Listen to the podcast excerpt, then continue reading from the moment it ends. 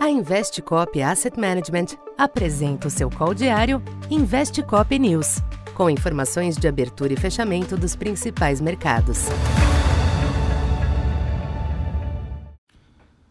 Bom dia. Eu sou Silvio Campos Neto, economista da Tendências Consultoria, empresa parceira da Investcop. Hoje, dia 2 de junho, falando um pouco da expectativa para o comportamento dos mercados nesta quinta-feira.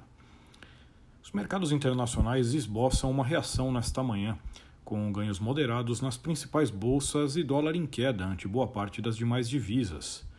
No entanto, os movimentos apenas reforçam o atual quadro volátil, o que reflete o cenário de incertezas e preocupações com os rumos da inflação e das principais economias. O destaque da abertura fica para a queda do petróleo, com o barril WTI operando na faixa dos 112 dólares. Além da reunião da OPEP nesta quinta, este mercado é agitado pela notícia de que o presidente norte-americano Joe Biden deverá visitar neste mês a Arábia Saudita, que por sua vez, segundo relatos, estaria pronta para elevar a sua produção da commodity em caso de queda da oferta russa.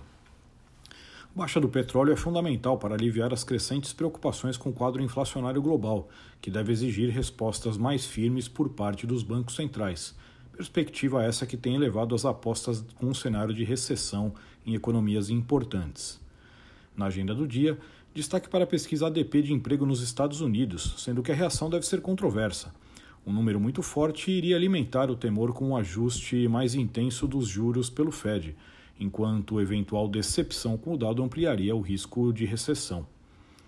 Aqui no Brasil, os sinais externos da abertura favorecem um suporte aos ativos em especial bolsa e câmbio.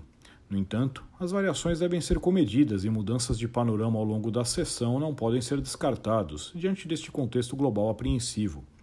Por aqui, o PIB do primeiro trimestre deve confirmar que a economia manteve um fôlego melhor que o esperado até recentemente nos primeiros meses do ano. Embora seja um dado defasado no tempo, pode gerar algum reflexo positivo na bolsa. Ainda na renda variável, Vale e siderúrgicas devem continuar se beneficiando da recuperação do minério de ferro na Ásia. Os juros, por sua vez, contam com a notícia positiva da desaceleração do IPC-FIP no fechamento de maio para 0,42%, que pode aliviar os DIs curtos. Já os médios e longos seguem monitorando os yields dos treasuries, que permanecem pressionados. Então, por enquanto é isso. Bom dia e bons negócios.